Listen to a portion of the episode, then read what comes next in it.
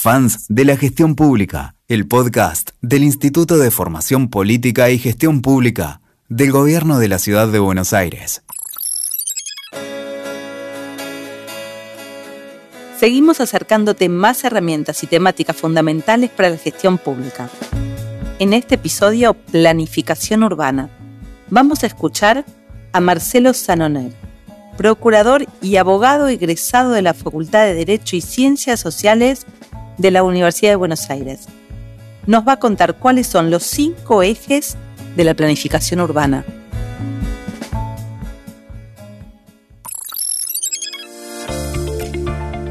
Soy Marcelo Sanoner, soy docente en las universidades hace muchos años. Trabajo también en la gestión pública, en todo lo que tiene que ver con planificación de las ciudades y gestión para el desarrollo. Nos convoca el tema que queremos tratar, que son las ciudades del futuro. Y cómo planificamos y cómo hacemos esa planificación estratégica a partir de los instrumentos que nos permite la gestión pública. Comienzo un poco contándoles que hay dos eh, libros muy interesantes que tienen que ver con las ciudades. Uno es el de Italo Calvino, que se denomina Las ciudades invisibles, que es muy interesante y que se contrarresta con esto de este paradigma, ¿no? Las ciudades del futuro, las ciudades globales, las ciudades modernas. Me voy a permitir leer un pequeño párrafo. Las ciudades invisibles son un sueño del corazón de las ciudades, son estas a la vez un conjunto de muchas cosas, de memorias, de deseos, de signos de lenguaje, son lugares de trueque, no solo de mercaderías, sino de truque de palabras, de recuerdos. Este libro de Calvino contrarresta un poco este, eh, nueva, esta nueva edición que hace a su vez muchos años después Sake Sassein en el libro La ciudad global, donde nos habla de las ciudades globales que son muy diferentes de las antiguas capitales de los imperios económicos. En este contrarrestar estas definiciones y estos relatos de ambos libros, podemos empezar a acercarnos a hablar de ciudades del futuro. Y cuando hablamos de ciudades, hablamos de gobiernos locales. ¿Y qué es esto de los gobiernos locales? Los gobiernos locales son una amplia gama de instituciones cuya denominación varía de país en país, pero fundamentalmente los problemas y desafíos que enfrentan los gobiernos locales son muy similares, aunque sus contextos locales sean muy diferentes. Hablamos entonces de municipios, de ciudades, de aglomeraciones urbanas, de áreas metropolitanas, de departamentos y de provincias. También hablamos de regiones y esto también tiene que ver con ese nuevo marco constitucional que eh, ha incluido la última reforma de la Constitución Nacional. Hablemos entonces ya eh, de planificación estratégica y de planificación estratégica urbana específicamente para explicar qué es un proceso mediante el cual una organización define su visión, su misión, los objetivos y estrategias sobre la base de un análisis de entorno, directo o indirecto, con la participación del personal de todos los niveles de dicha organización. ¿Cuál es el propósito de la planificación estratégica y cuáles son los objetivos estratégicos? El planeamiento estratégico se realiza con el fin de conocer y comprender el entorno de la organización y de esa manera contrarrestar los aspectos negativos y tomar ventaja de los positivos, para desarrollar estrategias en pos de la visión, la misión y los objetivos. Ahora, veamos un poco la metodología, entremos en cuáles son los puntos más importantes de los procesos de planificación. El primero y más importante a mi criterio es la visión. ¿Qué es la visión? ¿Cómo queremos ser reconocidos? Eh, ¿Cuáles son los valores con los cuales se va a fundamentar nuestro accionar público? La visión corresponde al futuro deseado. Y sobre esto voy a ampliar un poquito más antes de seguir con los ejes.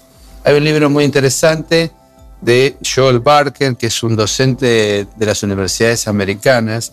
El libro se llama The Power of the Vision y tiene que ver mucho con entender e interpretar hacia dónde vamos, cuando gestionamos. Las decisiones más eficaces de política pública se toman cuando las acciones responden a una visión colectiva en las ciudades donde se alinean las expectativas con los proyectos.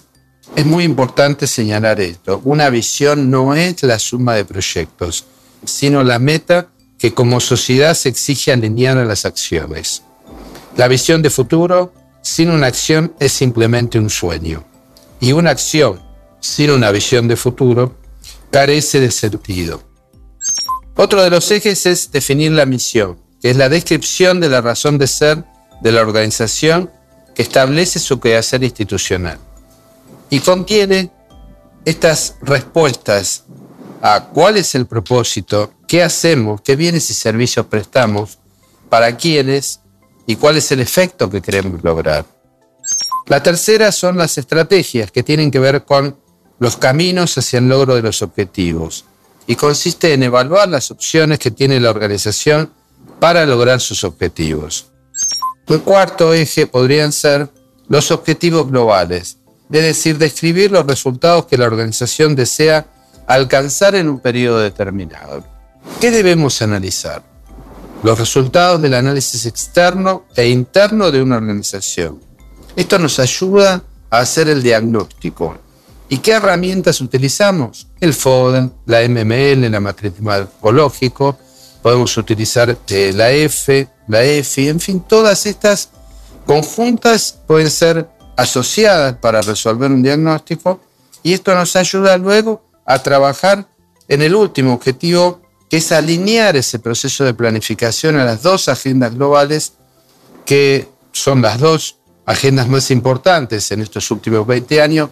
Una, la Agenda 2030, ODS, y la otra, la Agenda ONU Habitat 3. Son ambas suscriptas por nuestro país y a su vez adoptadas por las provincias e implementadas por los gobiernos locales. ¿A qué me refiero? A los municipios. Veamos entonces cómo complementamos estos ejes de la planificación. Finalmente con la medición.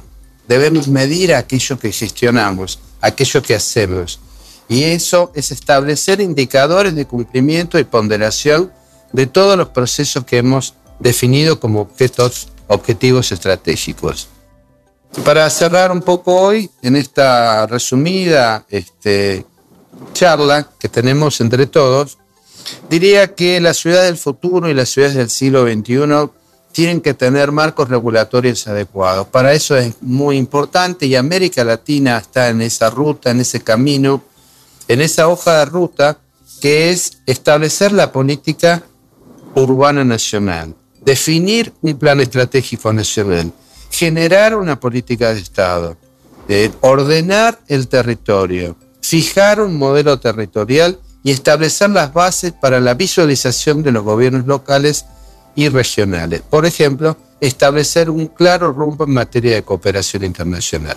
La idea es que la planificación estratégica con las agendas globales eleven el estándar de gestión para lograr un desarrollo sustentable y equilibrado.